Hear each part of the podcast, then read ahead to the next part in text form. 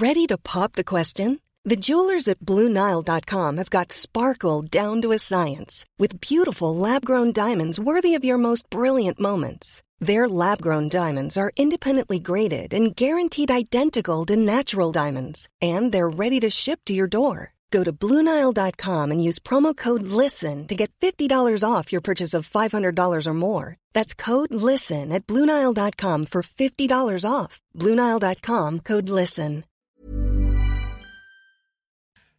Bonjour et bienvenue dans Midi News. Je suis ravie de vous retrouver pour euh, cette euh, édition. On a beaucoup, beaucoup de thèmes à aborder. On parlera évidemment de cet appel à, à témoins et de cette garde à vue du conducteur de Barbès qui se poursuit. On comprend que l'enquête sera longue, qu'elle sera corsée. Toute la lumière, évidemment, devra être faite dans ce dossier si emblématique des refus d'obtempérer. Ce sera le verdict le plus attendu de l'année. Il interviendra à la fin du mois. 19 personnes, je vous le rappelle, jugées pour leur rôle dans les attentats du 13 novembre. Mais aujourd'hui débute la phase des réquisitions. Sandra Buisson nous attend à la cour d'assises spéciale. On évoquera le pouvoir d'achat encore et toujours. Comment donc allons-nous contrer l'envolée des prix? Alors qu'à Strasbourg, aujourd'hui, on ferraille autour de la disparition dès 2035 des véhicules thermiques. Oui, mais l'électrique, il faudra aussi se donner les moyens de le démocratiser. Et puis les squats, les squats insupportables pour euh, les propriétaires qui en plus se font agresser en revenant chez eux. Mais comment euh, cela est-il possible? Comment en venir à bout aussi? On verra qu'il y a des solutions. Mais pour l'heure, l'info, le journal bien sûr, avec Anthony Faveilly. Bonjour Anthony. Bonjour Nelly, bonjour à tous. À la une, euh, malgré la ristourne mise en place par le gouvernement dans les stations-service, les prix des carburants continuent de flamber. En bien des endroits, l'essence est repassée au-dessus du seuil des 2 euros par litre. Les explications avec Sandra Tchombo. Plus 13 centimes en une semaine, les prix des carburants ont augmenté. Ils sont repassés au-dessus des 2 euros malgré la remise de 15 centimes à la pompe en place depuis le 1er avril dernier. Dans cette station-service de Versailles, le samplon 95 E10 est en moyenne à 2,28 euros le litre. Le samplon 98 a augmenté, a grimpé à 2,39 euros et le gasoil est affiché à 2,18 euros. Les automobilistes sont forcément inquiets. Ils craignent que cette augmentation ne cesse de progresser. Le gouvernement prépare d'ailleurs un dispositif de soutien. Il concerne les gros rouleurs. De son côté, l'OPEP, qui regroupe les pays exportateurs de pétrole, va augmenter sa production de 650 000 barils par jour cet été. Les prix devraient ainsi baisser mécaniquement. Alors si pour faire face à l'inflation, certains Français euh, pourront obtenir des hausses de salaire de leurs employeurs, Bruno Le Maire, le ministre de l'économie et des finances, tient à prévenir, cela n'impactera pas pour autant leurs impôts. Écoutez. Je veux vraiment lever cette inquiétude parce qu'il ne s'agit pas que euh, les Français payent plus d'impôts à cause de l'inflation. Là aussi, je vous ai parlé de notre ligne politique, le travail, la valorisation du travail, le soutien aux entrepreneurs. Un des éléments clés de la politique que nous menons depuis cinq ans avec Emmanuel Macron, c'est la baisse des impôts. Il est hors de question que euh, des salariés, des Français, payent plus d'impôts sur le revenu ou rentrent dans le barème de l'impôt sur le revenu à cause de l'inflation. Donc nous allons indexer le barème de l'impôt sur le revenu sur l'inflation. On rappelle que vous avez jusqu'à ce soir euh, minuit pour euh, déclarer vos euh, revenus. Cinq mois après le scandale Orpea, le groupe Corian, gestionnaire privé de maisons de retraite, est visé par une série de plaintes. Elles concernent notamment des faits de mise en danger de la vie d'autrui. Les explications, Sandra Tchombo. Soupçon de maltraitance dans des EHPAD, le groupe Corian visé par 30 plaintes. Elles ont été déposées par l'avocate Sarah Saldman dans une dizaine de parquets. Parmi les régions concernées, Aix-en-Provence, Bobigny, Le Mans, Nantes, Niort, Paris ou encore Versailles. Ces plaintes contre X émanent de 18 familles de résidents. Elles concernent des faits de mise en danger de la vie d'autrui, de non-assistance à personne en danger et d'homicide involontaire. Le groupe Corian, qui gère 298 maisons de retraite en France, a rapidement Il affirme dans un communiqué n'être au courant d'aucune action de groupe le visant. Corian rappelle également que toutes les situations graves portées à sa connaissance sont traitées et systématiquement déclarées aux autorités. Et par ailleurs, des perquisitions sont en cours aujourd'hui au siège et dans les directions régionales du groupe privé d'EHPAD Orpea. Le Parlement européen vote cet après-midi le paquet climat à Strasbourg. Parmi les mesures, il y en a une particulièrement clivante. C'est évidemment celle qui acte la fin de la vente des voitures thermiques à essence d'ici 2035. Quel est l'avis du gouvernement français sur la question? Écoutez ce que dit Agnès Pannier-Runacher, ministre de la Transition énergétique. La position de notre pays, elle est très claire. Elle a été euh, portée euh, par les différents ministres. Nous sommes en accord avec l'ensemble de ce paquet qui est le paquet le plus ambitieux en matière climatique, euh, je dirais, au plan mondial. Et l'engagement du président de la République pour porter ce paquet est très fort. les nous Français sommes... pas été consultés là-dessus, on est d'accord les Français sont euh, parfaitement conscients. Ça fait plus d'un an que ce paquet est sur la table, discuté, négocié. Et évidemment, les filières ont été euh, consultées. Et ce sont les véhicules produits. C'est-à-dire que les Français n'achèteront plus de, de, véhicules thermiques, mais pourront évidemment, neufs, mais pourront évidemment utiliser leurs propres véhicules. Ça, c'est très clair. La fin des voitures thermiques à, essence d'ici 2035. Euh, Et si cela se produit, quelles seront les conséquences pour vous, automobilistes? On voit ça tout de suite avec Eric de Riedmaten avant de retrouver Nelly Denac et ses invités pour Midi News. Votre programme avec Logissimo, votre partenaire pour vos besoins logistiques du premier et du dernier kilomètre, partout en France.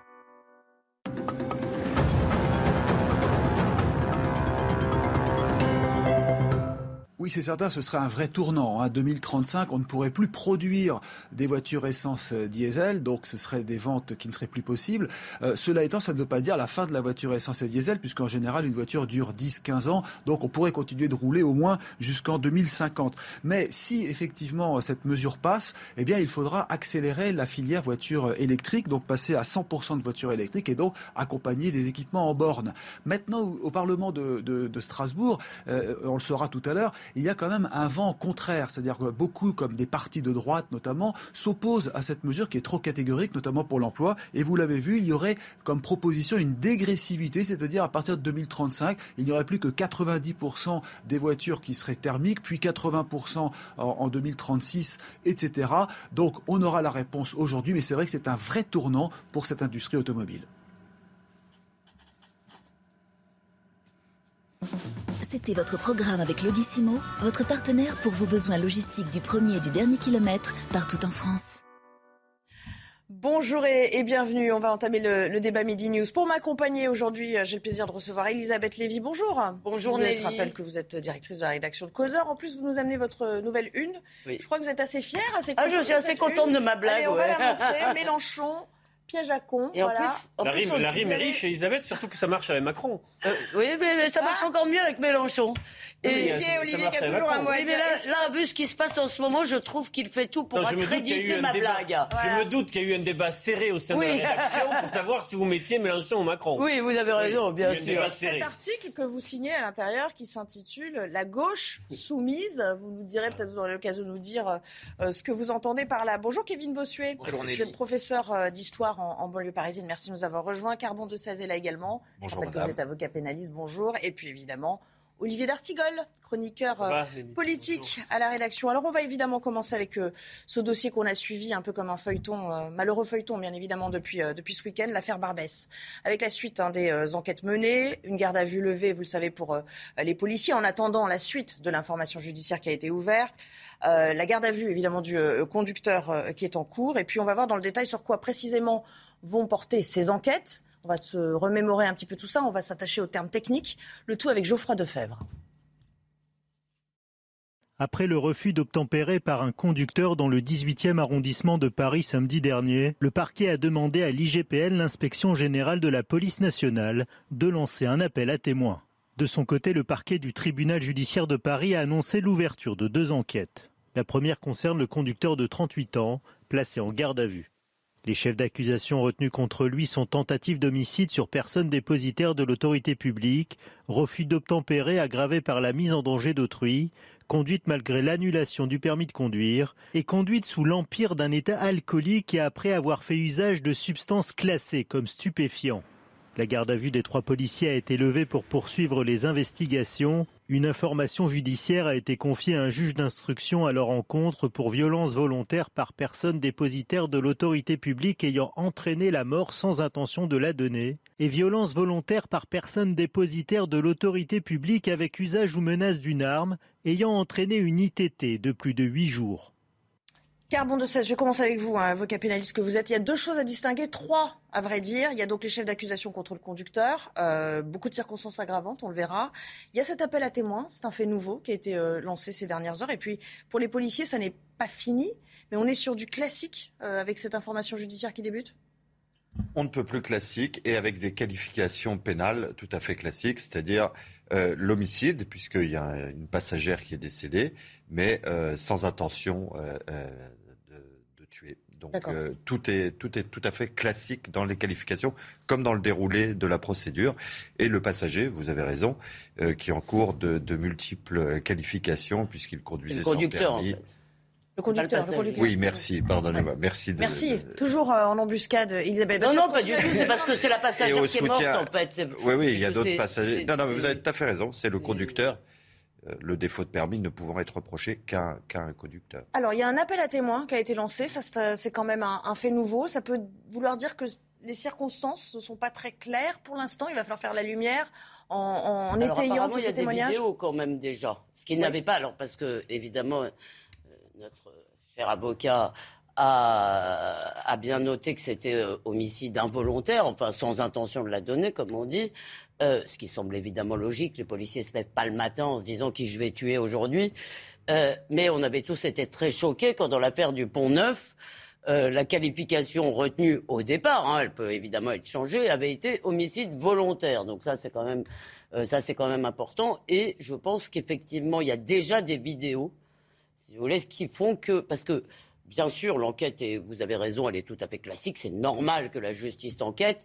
Il n'empêche que s'il y avait des indices sérieux, concordants, graves, je ne sais plus euh, euh, les qualificatifs. Contre les bah, disant qu'ils avaient agi de façon euh, disproportionnée, illégitime, etc., si on pouvait déjà le supposer, probablement euh, il serait peut-être resté, euh, en tous les cas, sous contrôle judiciaire, ou il y aurait peut-être eu quelque chose d'un peu plus dur. Ça aurait pu déboucher sur une mise en examen directement après la garde à vue? Ah oui, oui, oui. C'est-à-dire qu'on est déféré et après ça, on est mis en examen. D'ailleurs, GPN peut mettre en examen, pardon. Non, non, non. C'est un juge d'instruction, mais on est déféré chez un procureur de la République qui propose des qualifications. ça n'a pas été le cas. Et les qualifications sont prononcées par un juge d'instruction Ouais. Alors évidemment, euh, Olivier, il faudra déterminer le contexte de l'usage euh, de, l'arme à feu. Euh, il y a un code de sécurité intérieure avec des critères très stricts.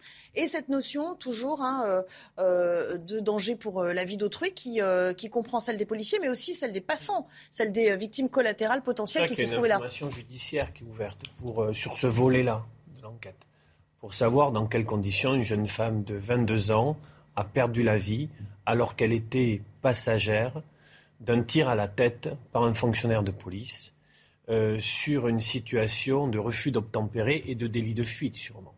Ça, ce sont les faits. Euh, donc, bien sûr, il y a eu beaucoup de, d'instrumentalisation euh, de tout ça. il faut bien évidemment, c'est normal qu'il y ait eu la garde à vue, c'est normal qu'il y ait l'enquête. Il y a certainement des, du travail de fait sur la balistique, du travail qui est, qui est, fait sur la vidéosurveillance pour justement regarder comment les choses se sont passés. Donc je pense que ça, c'est le premier volet. Le second volet, c'est la situation du conducteur, dont on connaît le pédigré, dont on connaît euh, sa situation au moment des faits, avec un, très grand nombre d'infractions qui peuvent en effet atteindre, euh, euh, être une atteinte à la vie d'autrui, étant donné qu'il n'était pas en situation de pouvoir conduire. il y a ces deux dimensions et bon, ce qu'on ressent tous, je crois, c'est que nous n'avons pas les éléments d'enquête.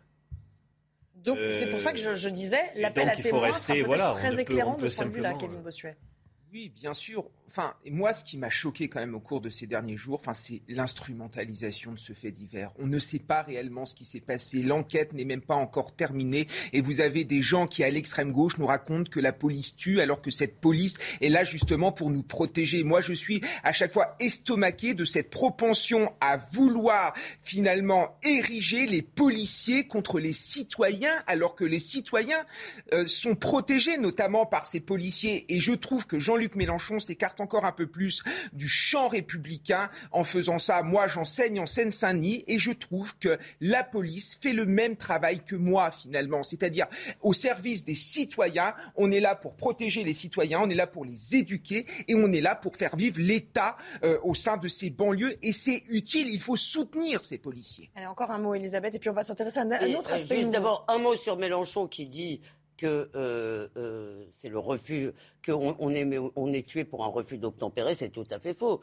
Ça ne se produit que quand, le, dans le cadre du refus d'obtempérer, il y a une, possibilité de mettre en danger. Sur les pardon, derniers pardon, mois, il y a eu quatre morts. Oui, mais pardon, Olivier, si ça vous ennuie pas, je finis. Il y a eu, il n'y a pas longtemps, une voiture n'a pas été arrêtée justement. Euh, les policiers la poursuivaient. Cette voiture a tué une jeune femme qui, elle, pour le coup, n'était ni dans la voiture ni rien. Elle passait par là. C'était quai de la Mégisserie, pas loin, euh, euh, pas loin du.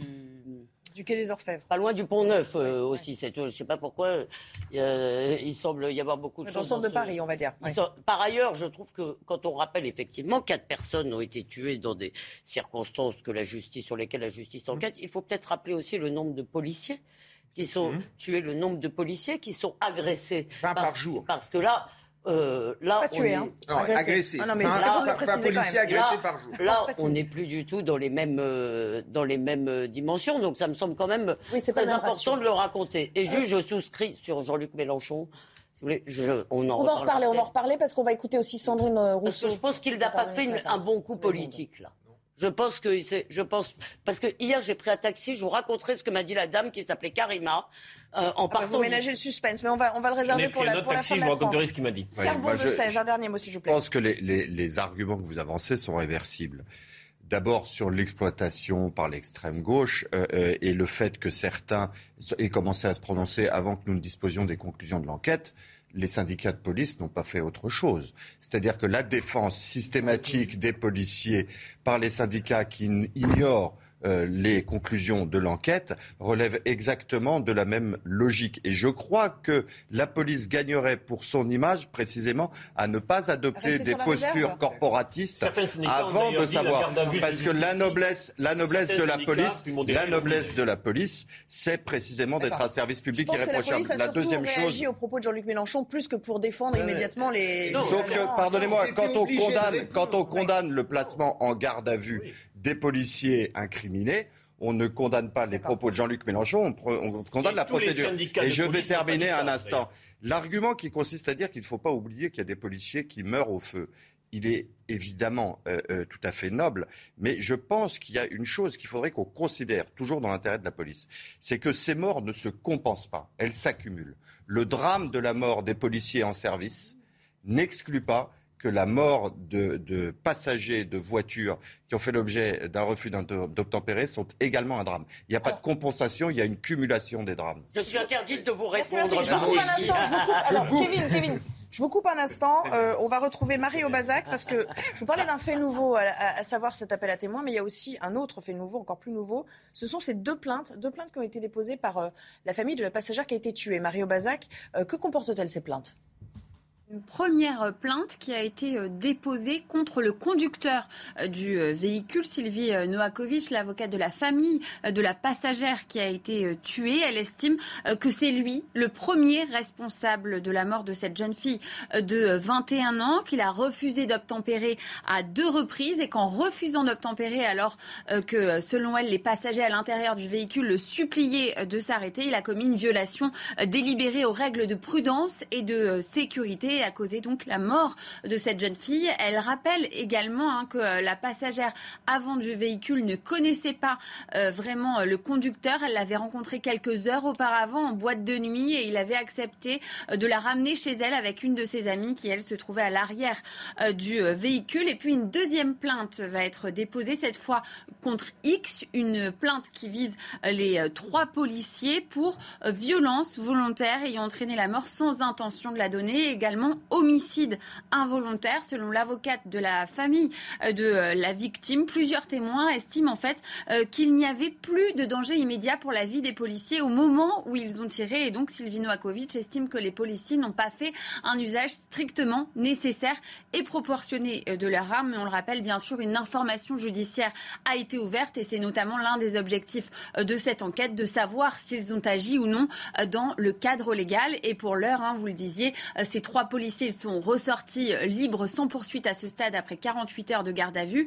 Et il y a la garde à vue du conducteur euh, du véhicule qui a débuté hier puisque son état de santé ne permettait pas de l'entendre euh, avant. Et cette garde à vue, elle peut durer jusqu'à 48 heures beaucoup de nous avoir rafraîchi euh, la mémoire. On, commente à nouveau tout cela avec mes invités juste après le flash info parce qu'il est déjà l'heure de retrouver Audrey Berthaud. Bonjour Audrey.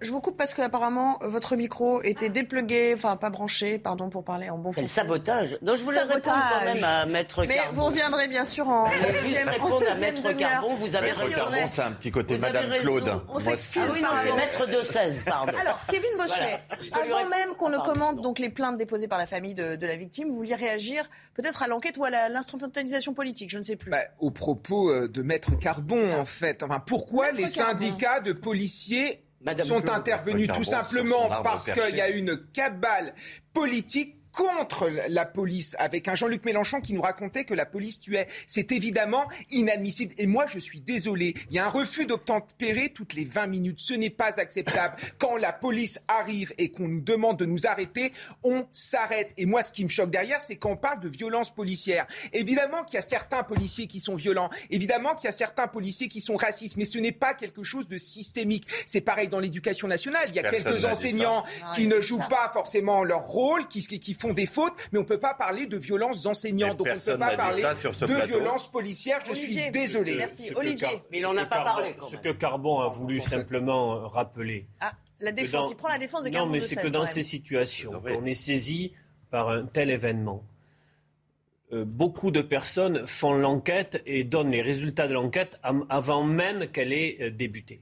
Et ce qui est vrai, c'est que dans le panel des syndicats de police que nous connaissons, et qui couvre un spectre euh, assez large, mais qui va de syndicats plutôt modérés à des syndicats avec des idées, euh, une orientation politique plus marquée, certains syndicats n'ont pas contesté la garde à vue de leurs euh, trois collègues en disant qu'il était normal que ça se passe ainsi, qu'il fallait laisser l'enquête se poursuivre. Le syndicat Alliance, lui, a dénoncé cette garde à vue et a donné publiquement sur les antennes déjà le résultat de l'enquête. C'est simplement ce qu'il fallait rappeler. Ce qui nous Non, dit, c'est que ça, tout le moi, je ne monde. suis pas du tout en désaccord avec Non, ça. mais je tout le monde est allé un peu vite en factuel, c'est besogne, ce que j'ai vu à l'antenne. Tout le voilà. monde est allé trop vite en besogne. plateau en plus, donc je l'ai vu. Je ne crois pas que la garde à vue était.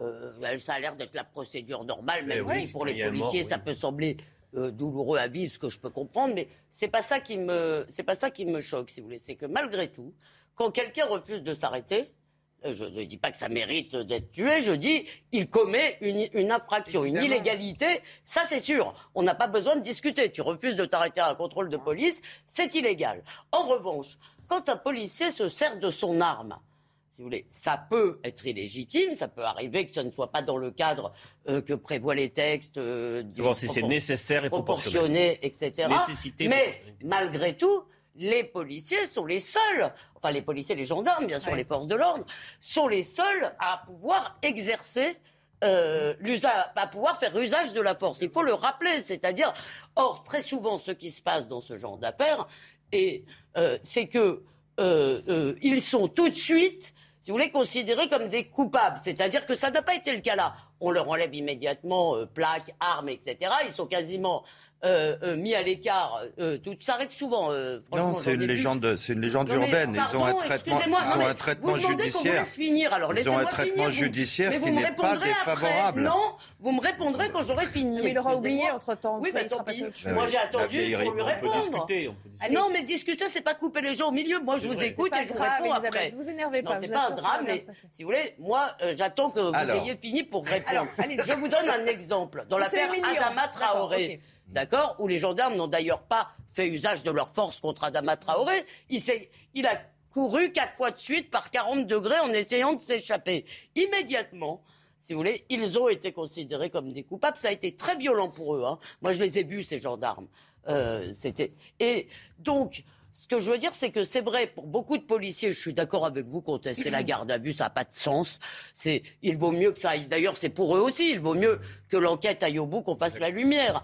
Mais en revanche, si vous voulez, beaucoup de policiers vous disent que maintenant ils hésitent à faire usage de leur arme, même quand ça semble nécessaire, parce qu'ils savent que c'est le début de beaucoup d'ennuis. Allez, La loi de février 2017 Merci Olivier, les- vous avez déjà répondu. leur en donne fait. plus de latitude pour. On va euh, revenir parce qu'il faut qu'on avance un petit peu quand même. hein. C'est une affaire éminemment politique, vous le rappeliez les uns et les autres, à seulement allez, cinq jours maintenant du, euh, du scrutin des législatives. Je vous propose d'écouter Sandrine Rousseau qui revient sur euh, le rôle trouble, selon elle, de la police Ça et des beau, enquêtes. IGPN, justement. On sait qu'à chaque fois qu'il y a euh, des, des, tirs de policiers, les enquêtes sont euh, longues, elles, ne sont, elles sont souvent contestées et contestables. Et donc, euh, oui, on a un problème en France avec les nouvelles doctrines de maintien de l'ordre. Je pense qu'il faut une, une, justice qui soit beaucoup plus indépendante de la police. Et en l'occurrence, aujourd'hui, on a un problème qui est que l'IGPN est à l'intérieur de, de, la police et qu'il nous faut sortir cette IGPN pour faire en sorte qu'il y ait des, des enquêtes qui soient totalement indépendantes. Euh, Kevin Bossu, en gros, là, elle conteste la légitimité ou l'impartialité même de l'IGPN en nous disant ça.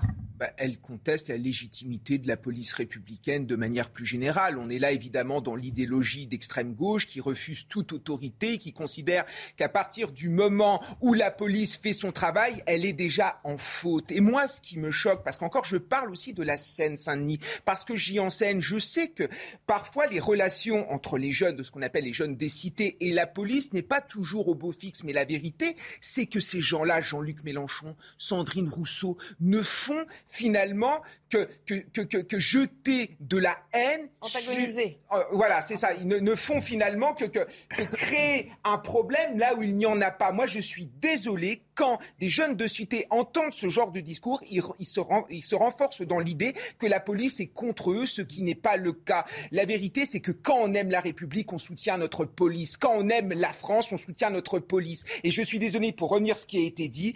À partir du moment où on est arrêté par la police, on s'arrête. Si on ne s'arrête pas, on commet une infraction. Et si les conséquences sont désastreuses, ben, tant pis pour la personne qui ne s'est pas arrêtée. Point final. Non, mais là, c'est la passagère. Ce qu'elle soulève aussi comme point, euh, Olivier Olivier, ce qu'elle soulève aussi comme point, Sandrine Rousseau, c'est la fameuse réforme de l'IGPN. C'est un vieux débat.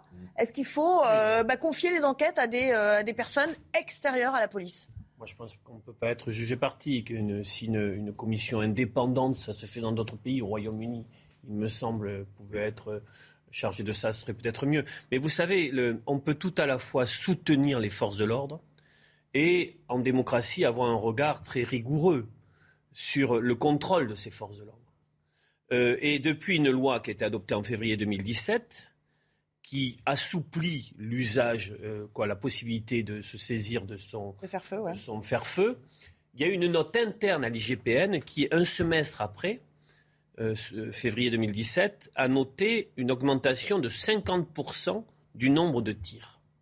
Donc il faut bien se saisir de ces informations Attends, vous êtes essayer en train de, les nous dire que c'était la porte ouverte à. Non, essayer de les... Mais ça, c'est une note interne de l'IGPN, Nelly. Je ne fais que, que, c'est factuel. Et là, ils ont dit attention, est-ce que cette loi ne crée pas une situation où il y a du clair-obscur sur la légitime défense? Et ils ont demandé que soit euh, repositionné, reprécisé la nécessité et la proportionnalité. Vous confirmez Ce sont des éléments factuels. Je confirme intégralement, intégralement l'interprétation qui a été faite de la loi de février 2017 et notamment sur le, concept de la nécessité absolue qui a produit une jurisprudence qui est venue confirmer effectivement euh, une, interprétation beaucoup trop extensive par certaines forces de l'ordre. Ce qui veut dire quoi?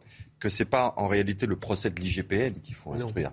C'est le procès de la formation des policiers au regard de l'usage de leurs armes. C'est même pas le procès des policiers, c'est le procès qui avait été fait en février 2022 par la Cour des comptes sur le fait que n'étant pas doté des budgets suffisants pour la formation, la, formation des policiers est pas satisfaisante en matière d'usage Cette donnée statistique, elle existe. Non mais moi, je, sur la formation, euh, tout le monde est d'accord qu'il faut que les policiers soient bien formés, que les enseignants soient bien formés, etc., etc. Ça c'est sûr.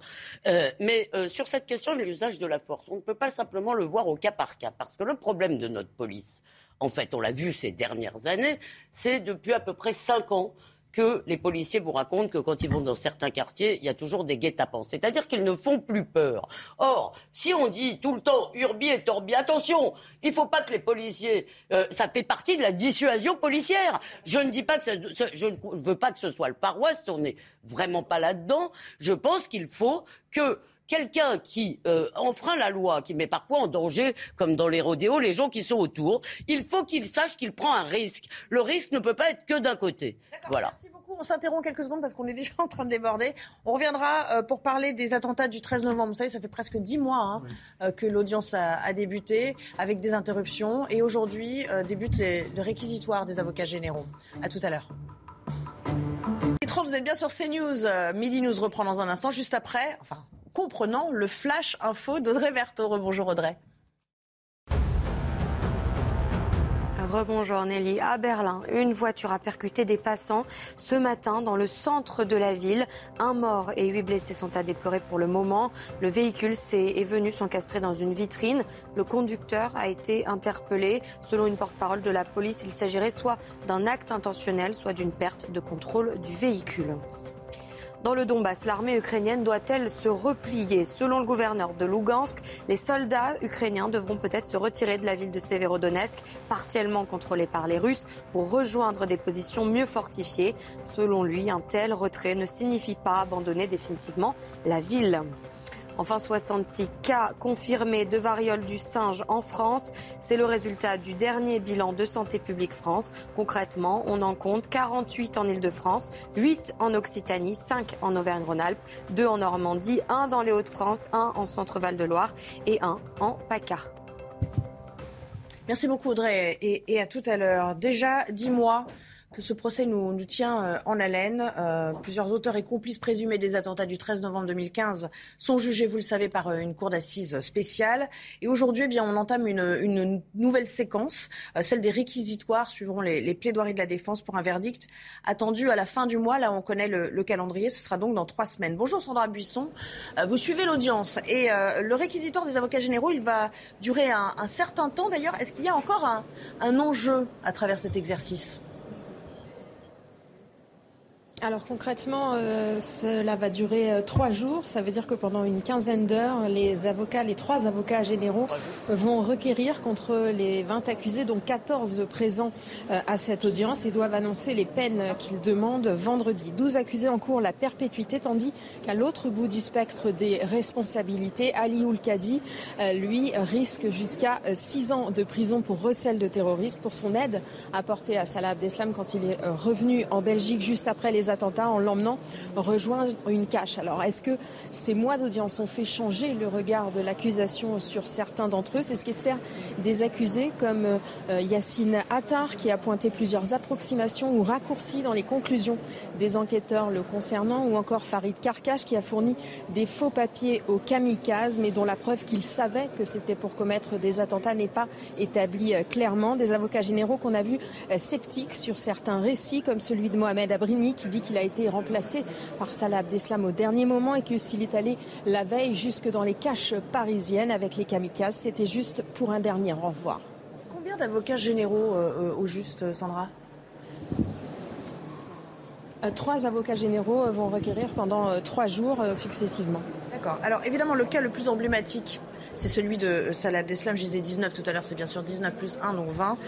Est-ce qu'il a pu convaincre les avocats généraux avec ses différentes prises de parole? Ils se sont montrés euh, sceptiques à de multiples reprises sur ces déclarations, quand il affirme par exemple qu'à l'automne 2015, quand il euh, va chercher des hommes qui reviennent de Syrie euh, et il ne sait pas, selon lui, qu'il prépare des attentats, quand il dit qu'il a été recruté seulement deux jours avant les attaques, qu'il a dit qu'il ne devait passer à l'acte seul, qu'il ne savait pas quelles étaient les cibles prévues et qu'il a renoncé à se faire exploser dans un café par humanité. Selon ces termes, l'accusation reste persuadée qu'il a essayé de déclencher euh, sa ceinture d'explosifs et que ça n'a pas fonctionné. Mais peu importe euh, ce point, puisque euh, le fait, entre autres, de déposer les kamikazes au Stade de France le soir du 13 en sachant qu'ils allaient se faire exploser suffit, l'implique suffisamment pour entraîner sa condamnation. La question qui reste en suspens sera celle de sa peine. Sa ligne de défense esquissée au début du procès a été de clamer qu'il n'a tué personne et qu'il ne faut donc pas le condamner comme s'il était un cerveau des attentats ou l'un des kamikazes. Il veut se présenter comme un pion, nous a confié euh, un avocat de partie civile, mais pour savoir que la ceinture d'explosifs ne marchait pas, c'est qu'il a essayé d'appuyer dessus. Enfin, Sandra, ce que disent beaucoup de, commentateurs, de, journalistes comme vous qui suivent ce procès, c'est que le gros handicap de cette audience, c'est le silence finalement euh, d'accusés de, poids et donc euh, des zones d'ombre qui subsistent.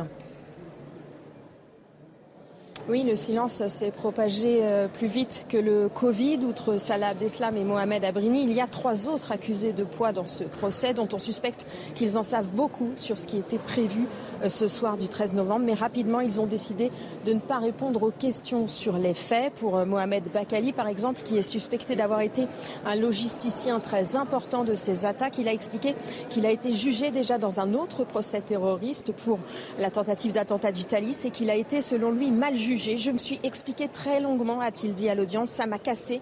Ma parole était toujours suspecte et sans valeur. Ça n'a rien changé.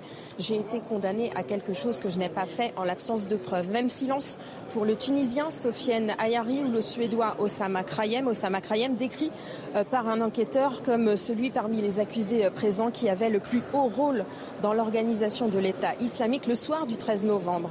Euh, ces deux hommes étaient à Amsterdam et sont allés à l'aéroport de Schiphol. Pour les enquêteurs, il est plus que vraisemblable qu'ils avaient prévu de faire un attentat ce soir-là, là-bas, mais ce volet restera un angle mort de ce procès. Merci beaucoup et ça commence maintenant, hein, évidemment. Donc on va vous laisser euh, assister euh, à cette audience et on, en parlera un petit peu plus tard. Kevin Bossuet, on va s'attacher peut-être à la vérité, je mets des guillemets, de Salah Abdeslam qui dit Je n'ai pas tué par humanité et non pas par, par lâcheté. il a versé quelques larmes, il a demandé pardon. Enfin, il y a eu quelques rebondissements quand même dans ce, dans ce procès. Cet argument, cette comment dire, ce positionnement de Salah Abdeslam peut-il convaincre les avocats généraux? Évidemment que non, ça ne peut pas convaincre. On a affaire à quelqu'un qui est complètement dans l'idéologie islamiste, dont le but est de tuer tout simplement l'Occident et de commettre des attentats, afin de déstabiliser nos démocraties et de déstabiliser euh, nos valeurs. Je veux dire, ces gens sont complètement endoctrinés et sont irrécupérables. Quand j'entends certains à gauche nous raconter que finalement les gens peuvent changer, etc., je n'y crois pas une seule seconde. Arriver à ce degré euh, d'ignominie. On ne peut plus changer. Ces gens doivent être mis hors des toits des nuires. J'espère qu'il y aura évidemment des peines euh, exemplaires parce qu'on attend beaucoup aussi euh, de ce procès. Justement, hein. je vais rebondir là-dessus avant que Maître Carbon, sur son arbre perché, nous dise ce qu'elle est. Mais je me demande vraiment parfois quelle est l'utilité de ce procès qui dure depuis neuf mois. Non, mais excusez-moi, je vais quand même. Allez-y, allez-y, argumentez. Ouais. Je me demande D'abord, on nous dit que c'est pour euh, euh, que ça va euh, apaiser les victimes. Je n'y crois pas un instant.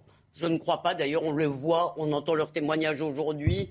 Je veux dire, elles disent que c'était nécessaire, mais il y a aussi une forme de désarroi parce que ça va se terminer, si vous voulez. Et dans le fond, il reste un noyau, si vous voulez, et il doit rester.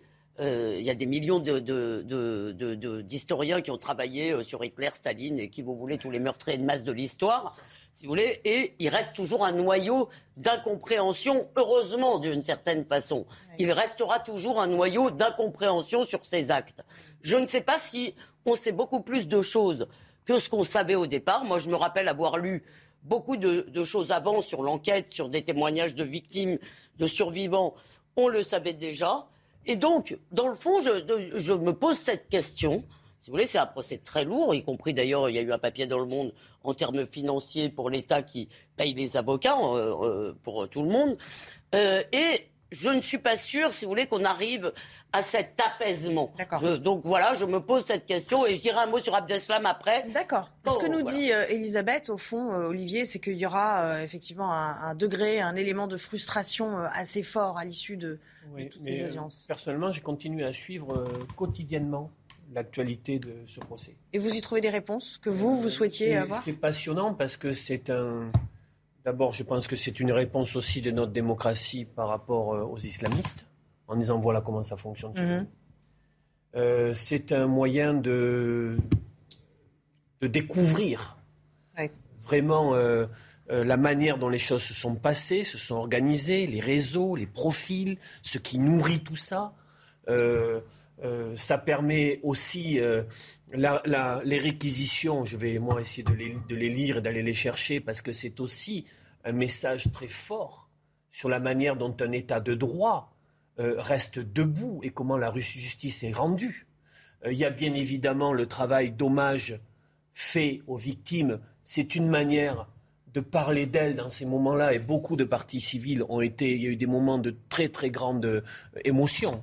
Euh, que ce soit les victimes, les, ceux qui sont morts ou euh, les, blessés. vous n'êtes pas tout à fait d'accord avec elle, ça Non, c'est-à-dire, voilà, donc pour moi, ce, temps judiciaire a été un temps chargé de, de, connaissances, de compréhension, de, de faits mais, mais aussi de, de, de, ce que sont nos valeurs en termes de, de justice et de, et de réponse judiciaire. En Moi, j'ai posé la question. Parce que on critique, on critique beaucoup la justice, mais là, la justice a fait un travail gigantesque, vertigineux. Y a-t-il une dimension cathartique ou pas du tout, ou presque pas, comme le Je pose la question. sous-entend euh, Elisabeth aussi Bien sûr, comme dans tout procès pénal. Là, nous, on est dans le deuxième temps. Le premier temps du procès pénal, que ce soit la cour d'assises ou le tribunal correctionnel, c'est ce qu'on appelle l'instruction à l'audience. Pendant l'instruction à l'audience, les victimes, par le biais de leurs avocats, peuvent poser toutes les questions qu'elles veulent.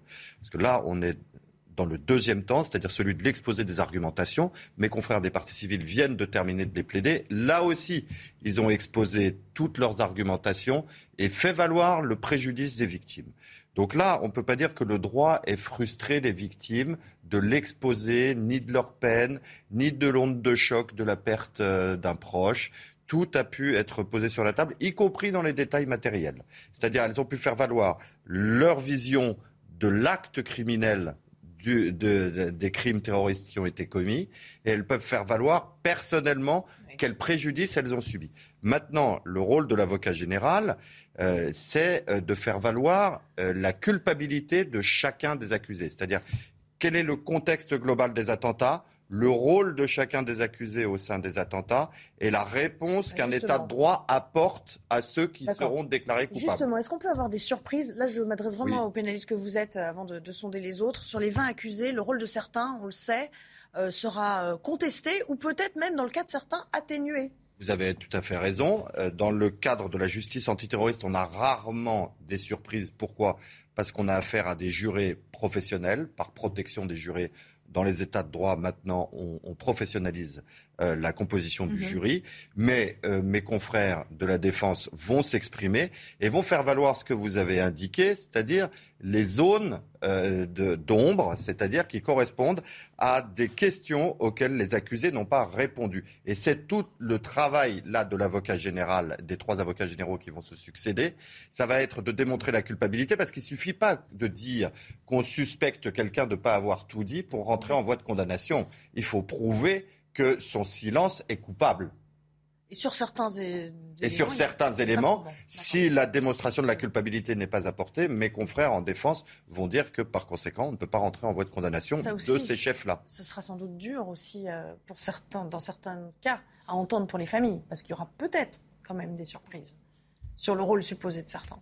Oui, moi je ne crois pas du tout surpris. Je pense qu'on attend véritablement trop de ce procès. Et moi j'aimerais pas que ce procès soit érigé, si vous voulez, en cache-misère de ce qui est en train de se passer dans notre société. Parce que la montée de l'islamisme n'a jamais été aussi important. On le voit au sein de l'école de la République, on le voit dans les clubs sportifs, on voit aussi parfois dans certains pans euh, de, des services publics. C'est quelque chose qui n'est évidemment pas acceptable. Et même au niveau politique, on a une gauche qui est complètement soumise maintenant à l'islam politique qui fait de Jérémy Corbyn finalement un modèle, alors que ce type est l'incarnation même de l'islamo-gauchisme avec euh, des liens, il a des liens avec des antisémites, avec des gens qui sont très proches, en effet, par exemple, de, certains euh, réseaux islamistes. Donc à un moment donné, moi je veux bien qu'on fasse un procès qui ne débouchera pas sur pas grand-chose, mais à un moment, il faut véritablement, on a l'habitude de faire des grenelles, mais un grenelle de lutte contre l'islamisme, parce que ce qui est en train de se passer sur certaines parties de notre territoire, c'est juste inadmissible. Et aussi j'aimerais ajouter quelque chose. Que, fait-on pour la sécurité de nos concitoyens?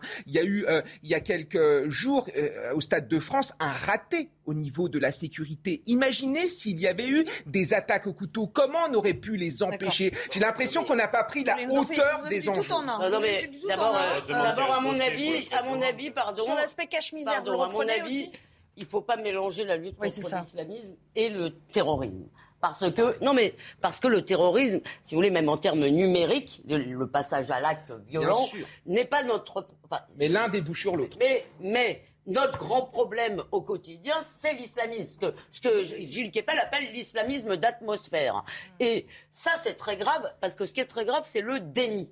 Euh, maintenant, je ne crois pas. Moi, j'ai été en fait convaincu par les trois. Je dois dire quand j'entends vos arguments, je, je ne dis pas que ce procès est inutile, je dis qu'on en attend trop on attend trop de ces, euh, euh, ces moments-là, et notamment les parties civiles. Et je crois qu'il y a toujours une forme de retombée ensuite, de, déception, parce qu'évidemment, ça ne leur, non seulement ça ne leur rendra évidemment pas les proches euh, disparus, ni que ça n'atteignera leurs blessures, etc., et, etc. Mais en termes même vous savez, je crois que la justice. pas parler pour elle, pour les participants. Bah, j'ai lu, des témoignages. Il y a une très grande hétérogénéité d'un témoignage. Oui, mais j'ai lu beaucoup de témoignages. Vous avez raison. Je dis, je lis beaucoup de témoignages. Il y aura un deuxième impact psychologique après. Et je ne suis pas sûre, si vous voulez, que l'attente qu'ils euh, euh, peuvent mettre, que la justice en fait peut résoudre euh, ce problème. Maintenant, vous m'avez quand même, j'ai écouté vos arguments à tous les deux et euh, euh, Vous avez un peu changé la vie. la question que j'ai posée, j'ai pas la réponse. Je me pose la question. Merci. On va s'interrompre pour le, flash info d'Audrey Berthaud et puis on revient pour aborder un, un nouveau thème dans cette émission. À tout de suite. À Rennes, un règlement de compte dans un bus au milieu des passagers. Ça s'est passé lundi soir à 20h. Une bagarre entre adolescents a éclaté. Un jeune de 15 ans a été touché d'une balle dans la main gauche. Ces violences sont malheureusement de plus en plus fréquentes dans cette ville. Le pire a été évité à Vincennes, près de Paris. Hier après-midi, un immeuble en chantier s'est effondré juste à côté d'une crèche. Le chantier avait été lancé le mois dernier pour transformer des bureaux en logements. Heureusement, aucune victime n'est à déplorer. Et puis après six ans d'enquête, Michel Platini l'ex-président de la FIFA comparaissent à partir d'aujourd'hui en Suisse. Ils sont jugés pour une affaire de paiement suspect en 2015. Ils encourent jusqu'à cinq ans d'emprisonnement. Bon, merci beaucoup, Audrey. Je crois qu'on avait fini plus ou moins de parler du, procès réquisitoire qui vont commencer. comme Mais vous voulez rajouter quelque chose J'aurais été intéressée vraiment de connaître votre point de vue parce que tout le monde est tombé sur l'avocate. Alors, peut-être, peut-être euh, maître de 16. Donc tout le monde est tout le monde est tombé sur l'avocate. Bon, elle a dit qu'il était humain. Alors peut-être l'a-t-elle dit dans un sens qui n'est pas convenable. Moi, euh, ce que je pense, c'est qu'effectivement, ce serait trop simple si ces gens étaient hors de l'humanité. Euh, encore une fois, Hitler et Staline et Pol Pot étaient des humains, malheureusement. Posez-lui votre question. Donc non, mais on lui a aussi beaucoup reproché. d'avoir en quelque sorte noué une relation avec son avec son client, pardon, je, qui était Salah, qui était Salah mais moi ça m'a fait penser dans un tout autre contexte. Euh, Pan, l'écrivain et cinéaste, avait fait une longue interview avec le chef de S27, un camp où on torturait les gens euh, au Cambodge, et forcément, où Gita Sereni, la journaliste hongroise, a fait un très long livre avec le commandant de Treblinka quand il était en prison, si vous voulez, et forcément, donc c'est des monstres. C'est des monstres, c'est des types qui ont du, du, sang sur les mains de façon horrible. Mais forcément, si vous voulez vous entrer dans une relation, et j'aimerais avoir votre point de vue là-dessus, voilà. Bon, c'est fréquent? Ça arrive souvent? Non seulement c'est fréquent, mais c'est souhaitable. Voilà. C'est-à-dire que si vous voulez défendre quelqu'un, vous êtes obligé de savoir qui il est. Je vous renvoie à, quelque chose, et, et c'est le travail que devraient faire également les juges. Vous avez un excellent roman de Simenon, Lettre à mon juge, qui euh, vient, euh, c'est un homme qui a commis un crime et qui s'étonne à la fin que le juge ne se soit jamais intéressé à lui. Et c'est ce qu'on appelle en droit l'intuitu personné, c'est-à-dire la relation qui euh, s'établit entre le conseil et le justiciable. Si vous ne le connaissez pas, vous ne le défendez pas. Et l'honneur des avocats, c'est d'aller vers quelqu'un qui est accablé par tous et de s'adresser à lui en continuant à le vous voyez et en écoutant ce qu'il a à dire sur ce qu'on lui reproche. Mais si vous ne faites pas cet exercice, est-ce que ça doit aller Ce n'est pas du domaine de l'empathie. Il y a des gens avec lesquels vous êtes en empathie, d'autres avec lesquels vous n'êtes pas, qui sont dans des situations d'accusés, mais vous êtes de toute façon dans la considération. Les avocats prêtent un serment d'humanité, ça fait partie de l'humanité quand quelqu'un est accablé par toutes les charges, par toute l'opinion publique, que l'avocat se tienne debout à côté de lui. Et c'est l'honneur des États de droit de garantir aux accusés d'avoir une défense et une défense qui soit effective. C'est-à-dire pas une défense symbolique où on écouterait vaguement euh, les arguments de fait et de droit qu'avancent les avocats, mais une défense qui peut travailler en collaboration avec l'accusé pour exposer les arguments à des charges. Très bien, mais sauf que ceux qui jugent, ils en tiennent compte de cet aspect-là. Mais bien sûr, et ils doivent, mais ils doivent en tenir compte. C'est intéressant comme aspect aussi. Ça me euh, rappelle. L'humanité, ça vous parle ça de me toute rappelle façon. un souvenir d'enfance. Je viens d'une famille avec un déporté, un fusillé, et j'ai assisté au procès Papon à Bordeaux. Et j'accompagnais euh, un ancien résistant qui avait connu de très près Papon dans ces années-là. Et moi, j'étais dans des années de jeunesse assez exalté en disant mais comment est-ce qu'il peut être défendu, etc. Et cet ancien résistant a dit c'est très important qu'il soit défendu et qu'il soit bien défendu parce que c'est aussi en honneur de notre justice. Et j'espère que la vérité de ce procès permettra d'eux. Et donc, je pense que dans ces moments-là, il faut accepter, accepter que le travail de la défense pour des êtres qui, évidemment, se sont comportés parfois de la pire des manières, puisse s'exercer, parce que c'est aussi ça dont est fait l'humanité. Le premier communiqué, si vous permettez, le premier communiqué, bien sûr, le premier communiqué de la Ligue des droits de l'homme au lendemain de la Deuxième Guerre mondiale. Le président clandestin de la Ligue des droits de l'homme pendant la guerre est fusillé par la milice dans les derniers jours avant la libération de Paris. Procès immédiat après la libération de Paris. Premier communiqué de la Ligue des droits de l'homme, c'est pour dénoncer les conditions du procès de ceux qui avaient assassiné le président de la Ligue des droits de l'homme parce que le procès était déloyal, notamment parce que leur défense n'était pas exercée dans des conditions normales. En toutes circonstances, on a droit à être défendu adéquatement. Et, euh, De toute façon, c'est inhérent à la profession. De de ce point de vue-là, c'est pas tout à fait nouveau non plus. C'est évident qu'on est attaché à l'état de droit. Évidemment, on doit estimer que chacun a le droit d'être défendu et se pose la question de l'humanité ou de l'inhumanité de ceux qui commettent ce genre de crimes. Je veux dire, quand, par exemple, il y a un historien qui s'appelle Christopher Browning qui a montré que les nazis, ces gens qui ont commis des actes, des actes atroces, étaient des gens finalement ordinaires, des gens qui avaient des enfants, des gens qui, pouvaient, voilà, qui pouvaient on faire a montré, On a documenté la vie de Goebbels euh, à Auschwitz. C'est ça qui pouvait preuve, faire preuve d'humanité. On a même des récits qui montrent que Adolf Hitler, un monstre innommable, pouvait faire preuve d'humanité. La vérité, c'est que c'est beaucoup plus compliqué que ça. Et le fait qu'un avocat puisse avoir des liens affectifs avec euh, euh, la personne euh, qu'il défend, pour moi, c'est naturel. Ça fait partie aussi de l'humanité. Il faut rappeler peut-être que humain, ça ne veut pas dire gentil et que sans l'humanité, il n'y a pas de mal d'ailleurs. Parce que les animaux commettent pas le mal au Finalement, vous voyez, on a, on, a tenu toute cette partie. Hein, on va parler du pouvoir d'achat. Elisabeth, je suis sûre que ça va vous réjouir. On va parler des voitures thermiques aussi. Je vais voir si euh, vous allez vous convertir euh, à la voiture électrique. Après je ne sais pas, quand Mme Hidalgo sera partie, on pourra peut-être reprononcer le mot voiture déjà. Ah, j'ai trouvé qu'on avait... on a passé une heure sans que vous parliez de Mme Hidalgo. Et j'ai dit, ah mais, tiens, ah, mais non, tiens, juste au gang, là, sur la première heure. Je crois même que ça fait trois ou quatre émissions. Oui, oui. peut-être que vous y serez contrainte. Peut-être que vous y serez contrainte parce qu'aujourd'hui, le, Parlement euh, européen doit statuer, voter sur cette question de l'abandon des voitures mm. thermiques après 2035 on sait que ça coince, euh, notamment avec euh, le PPE euh, l'extrême droite au, Parlement, qui est le groupe majoritaire, et on verra si cette mesure extrême droite, c'est un peu, excusez-moi là, extrême droite, c'est un peu olé olé là. La droite et extrême droite, pardon. Allez, on y revient dans un instant. De retour avec vous dans Midi News dans quelques instants. Il sera 13h. On va donc retrouver Anthony Favailly pour, euh, pour le journal de la mi-journée. Rebonjour Anthony. Rebonjour Nelly, bonjour à tous. Les suites de ce drame, ce refus d'obtempérer d'un automobiliste à, Paris samedi dernier. La famille de la passagère décédée annonce qu'elle va déposer deux plaintes, l'une contre le conducteur du véhicule, l'autre contre X pour violence volontaire ayant entraîné la mort. Elle vise cette fois les policiers. À la une également, malgré la ristourne mise en place par le gouvernement dans les stations-service, les prix euh, de l'essence continuent de flamber en bien des endroits. Euh, il est repassé au-dessus du seuil des 2 euros par litre. Olivier Grégoire, porte-parole du gouvernement, s'est exprimé sur l'indemnité inflation à venir. Je vous propose de l'écouter.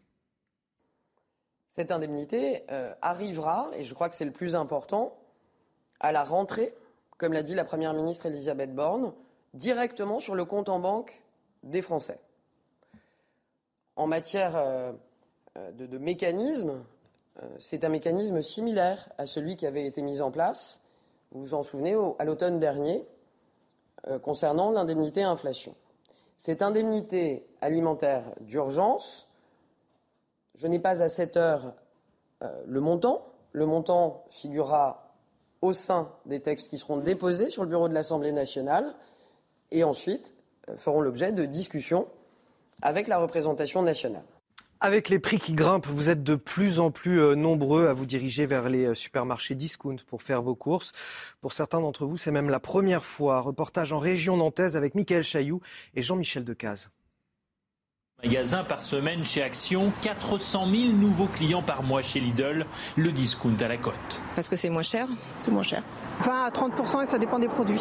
Avec une inflation à 5,2% en mai selon l'INSEE, de nouveaux clients poussent pour la première fois leur caddie dans les allées de ces enseignes discount. C'est avec euh, la hausse des prix. Euh, de, en ce moment là. Du coup, euh, bah, je suis venu me rabattre chez Lidl. Du coup, par exemple pour les conserves, il y a certaines conserves qui sont moins chères, euh, les fruits et légumes aussi. C'est vrai qu'avec euh, l'inflation de, tout, absolument tout, c'est vrai que bah, on est obligé de s'adapter et de venir là où les prix sont raisonnables. Les enseignes traditionnelles ne veulent pas se laisser distancer. Chez Intermarché, fin 2021, on a relancé la gamme premier prix top budget en rajeunissant le packaging de plus de 600 références. On a revu notre gamme entièrement et pouvoir chercher le meilleur rapport qualité-prix et être le plus concurrentiel possible. Parce qu'on voit bien qu'aujourd'hui, l'attente des clients, euh, bah, c'est le pouvoir d'achat. Selon une récente étude publiée par 60 millions de consommateurs, l'inflation représente en moyenne un surcoût de 90 euros par mois et par famille. À quelques semaines seulement des grandes vacances, les restaurants et, boutiques désespèrent de pouvoir trouver du personnel. Les saisonniers manquent cruellement à l'appel cette année au point que certains professionnels craignent de ne pas pouvoir ouvrir tous les jours. Illustration dans le Calvados avec Charles Baget et Jeanne Cancard. Ici, nous sommes sur le port d'Honfleur, là où il y a de nombreuses rues commerçantes. Je vais donc tenter ma chance et me présenter en tant qu'étudiante sans CV ni expérience pour essayer de décrocher un job d'été.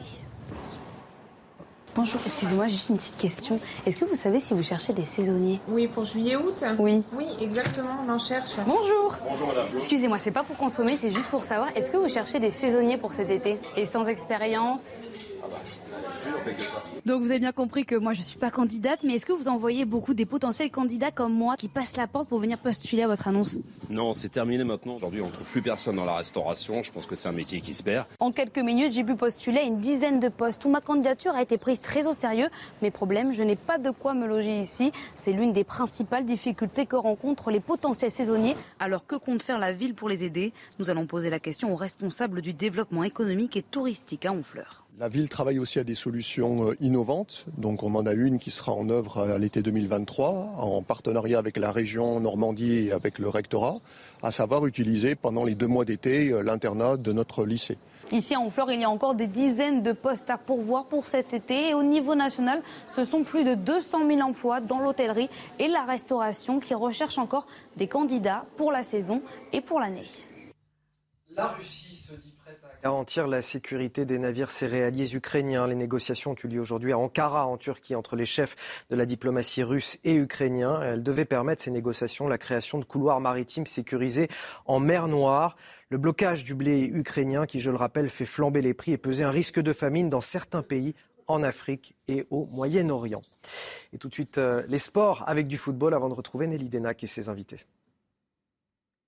Regardez votre programme dans les meilleures conditions avec Groupe Verlaine. L'isolation de maison par l'extérieur avec aide de l'État. Groupeverlaine.com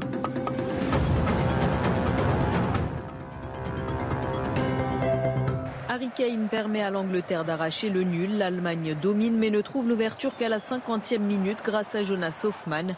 Une courte avance effacée par l'attaquant anglais sur penalty, un partout. L'Italie l'emporte face à la Hongrie. Nicolo Barella et Lorenzo Pellegrini sont les buteurs pour la squadra Azzurra. Le contre son camp de Gianluca Mancini ne change rien. 2-1. Les conséquences au classement, les Italiens prennent les commandes du groupe 3 avec un point d'avance sur leurs adversaires du soir. Ils ont désormais rendez-vous ce samedi avec les Anglais, derniers de la poule. L'Allemagne ira de son côté en Hongrie. Vous avez regardé votre programme dans les meilleures conditions avec Groupe Verlaine, l'isolation de maison par l'extérieur avec aide de l'État. Groupeverlaine.com. De retour sur le plateau, toujours avec Elisabeth Lévy, Kevin Bossuet, Carbon de 16 et Olivier D'Artigol pour, euh, j'allais dire, cette belle équipe. Mais oui, c'est la belle équipe de Midi News du jour. Euh, on va s'intéresser au pouvoir d'achat, évidemment. Et cette question, où est donc passée la ristourne à la pompe? Elle semble s'être diluée dans votre plein d'essence, car l'envolée des prix du carburant euh, se poursuit inexorablement. Vous l'avez sans doute remarqué les uns et les autres. Je suis pas sûre que vous conduisiez, Elisabeth. Ah, je conduis ici, j'adore ça vous même. Conduisez Ah d'accord. Bah, vous avez vu que ça vous coûte un peu plus cher. L'essence qui est repassée au-dessus du seuil des 2 euros. Regardez ce reportage qui a été euh, tourné dans les Hauts-de-Seine. Alice Delage, Jean-Laurent Constantini, Adrien Spiteri. À la pompe, les prix du carburant repartent à la hausse. Dans cette station-service d'ici les Moulineaux, les prix bas annoncés sont au-dessus des 2 euros le litre, des chiffres bien trop élevés pour ces automobilistes. On arrive à des tarifs euh, formidables et euh, à partir de ce moment-là, je pense qu'une partie des gens pourront plus conduire dans, dans un délai euh, relativement bref. hein. C'est un peu compliqué, hein, ça devient. euh, on se demande où est-ce que c'est- jusqu'où ça va aller. hein. Ça va aller à 2,50, 3 euros pour euh, cet été. hein. Avec une remise de 18 centimes par litre d'essence, le gouvernement avait tenté de limiter l'inflation, une aide insuffisante pour ses usagers. On a vu une aide, mais euh, c'est toujours plus de 2 euros euh, le litre. euh, et bien, bien qu'on nous ait parlé de cette aide. Chaque fois, ils nous promettent des choses, mais au final, il n'y a rien. Donc, à à quoi bon faire? Face à ces augmentations, la remise sur les carburants sera prolongée en août. À la rentrée, un dispositif de soutien pour les gros rouleurs devrait également voir le jour. Ben oui. Alors on va faire un petit tour de plateau. Vous avez vu euh, les prêts à la pompe près de chez vous, c'est à combien en ce moment? 2,20 euros dans le Ah sud-ouest. c'est pas mal. Hein. Ouais. Ah vous êtes dans le sud-ouest, vous aussi vous êtes dans le sud-ouest, c'est Oui, pareil ça dépassait maintenant un plein, c'est bon, disons que c'est c'est 50-60 litres. hein. Ouais. Donc on dépasse les 100 euros aujourd'hui. On m'a dit que même en, en Corrèze, hein, donc en Corrèze, 2,30 Oui, ben, ces derniers jours. Bon, je vous pose la question. À Paris, euh, c'est cher? Non, à, à Paris, effectivement, euh, on n'a plus de voiture. On n'est pas, on n'est pas dingue. Donc, euh, mais j'entends quand même. Vous savez, il m'arrive même de sortir de Paris, d'avoir des amis qui euh, sortent de Paris. Non, euh, honnêtement, je me rends compte. Beaucoup de gens m'en parlent. Et, et notamment euh, les gens qui habitent, euh, qui habitent pas justement dans les grandes villes où il y a quand même des transports en commun. Ah oui.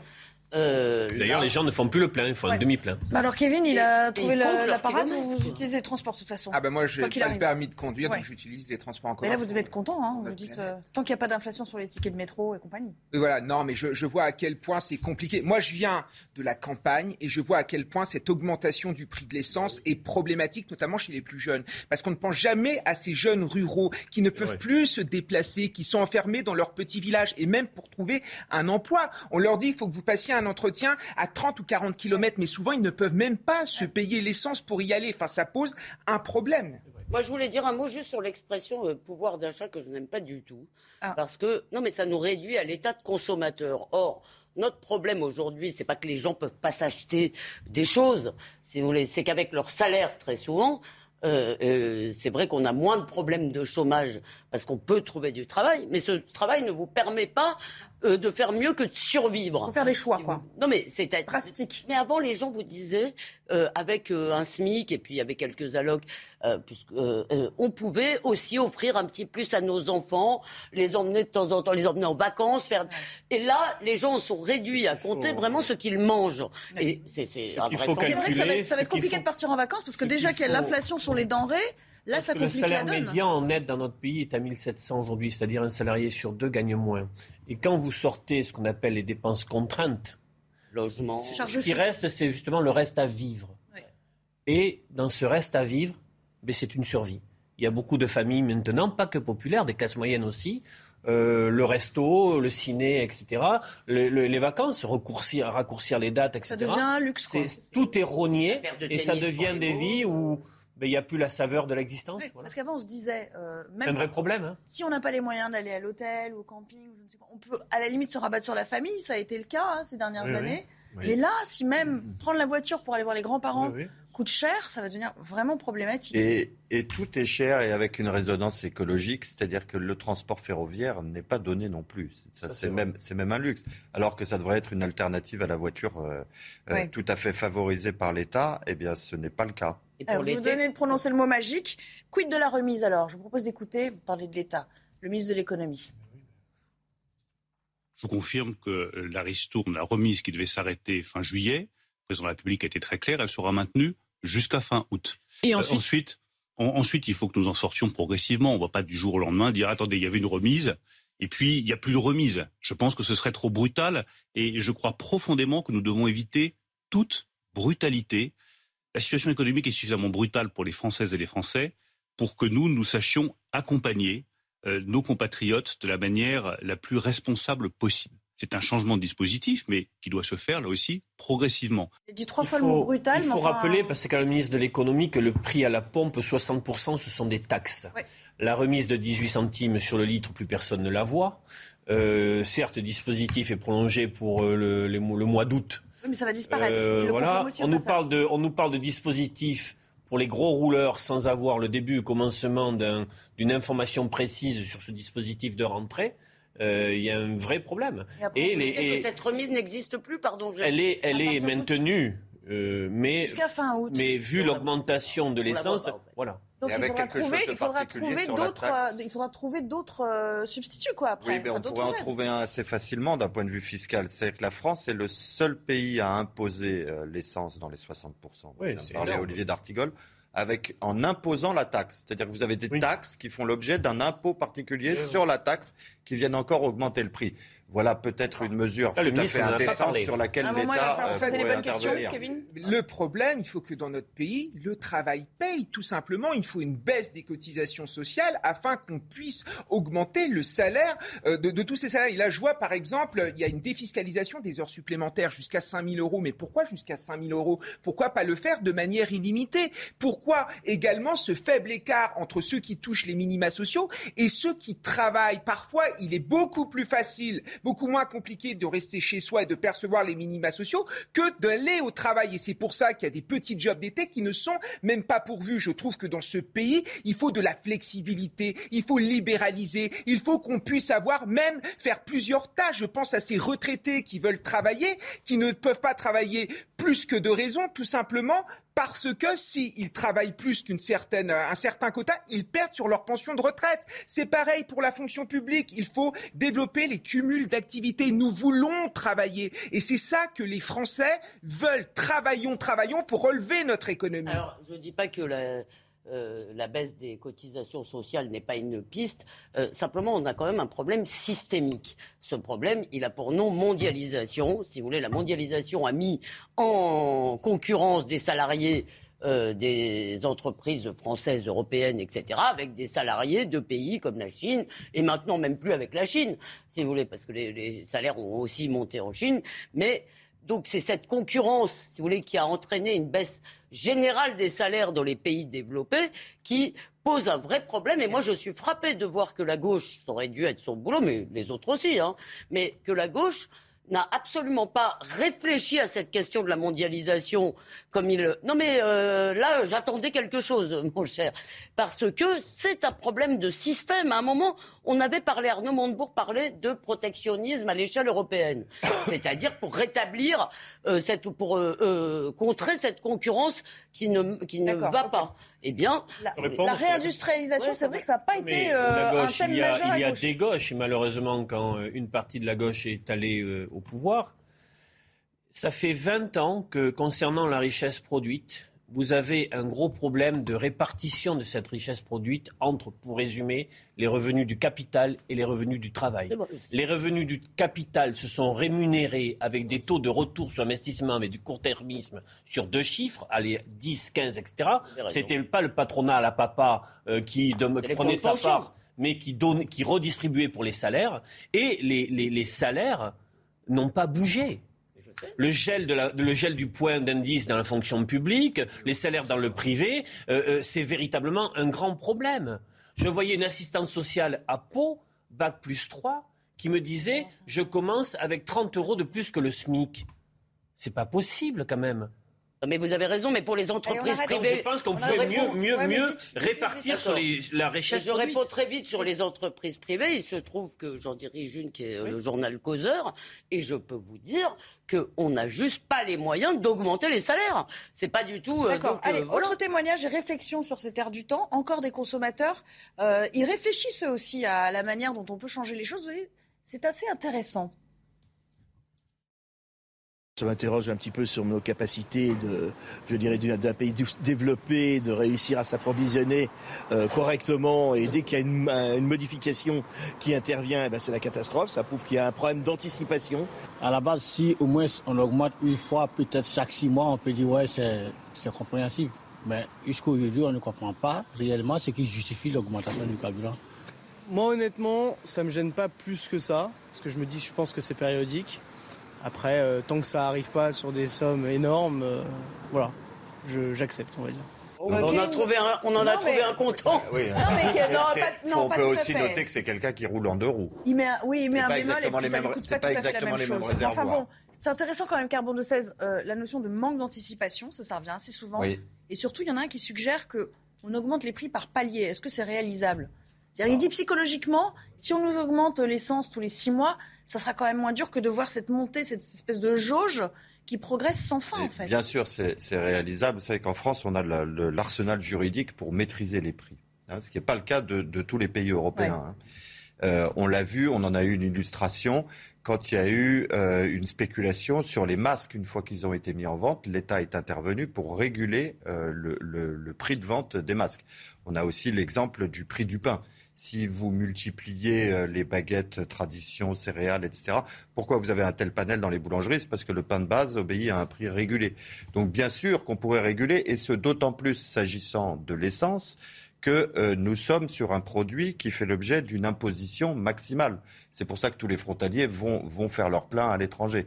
Donc là, si vous voulez, là-dessus, l'État euh, l'État peut évidemment intervenir sur la régulation des prix. Allez, on fait une petite pause, le temps de retrouver bien sûr Audrey Berthaud, puisque c'est l'heure de son Flash Info. Rebonjour Audrey.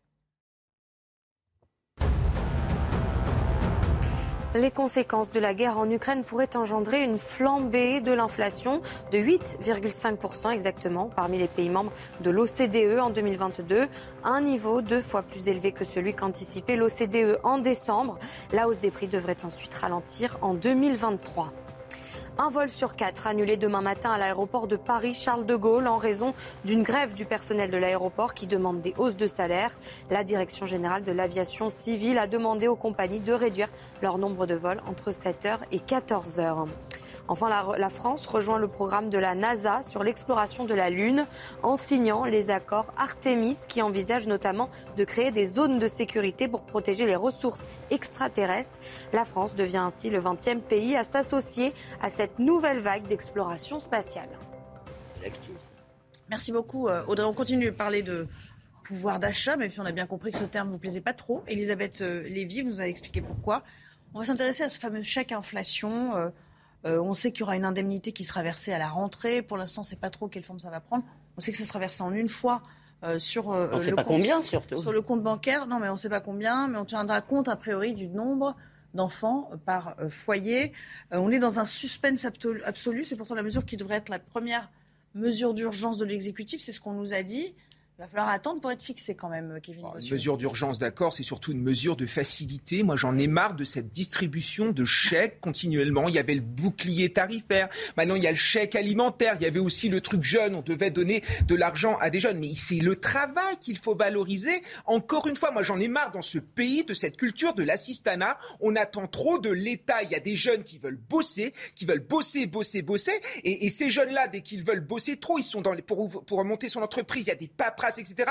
Le problème de la France, c'est qu'elle décourage le travail. Il faut en finir avec cette culture parce que c'est dramatique. Les gens attendent souvent sur leur canapé en attendant que les aides arrivent. Mais ce n'est pas ma philosophie et ce n'est pas, c'est ce qui est devenu malheureusement cet État qui est un État qui valorise l'assistanat. Et moi, ça me met hors de moi. Je ne supporte pas ça. Naturellement, mon regard se tourne vers vous, Olivier D'Artigol, parce que j'imagine que vous avez contesté complètement son argumentaire. Il y a trop d'assistanat, il y a trop d'interventionnisme vous savez, les gens qui, euh, qui sont sur leur canapé et qui sont à la recherche d'emploi, d'abord, euh, il y a eu des enquêtes qui ont été menées, y compris par Pôle emploi, y compris par les services du Premier ministre.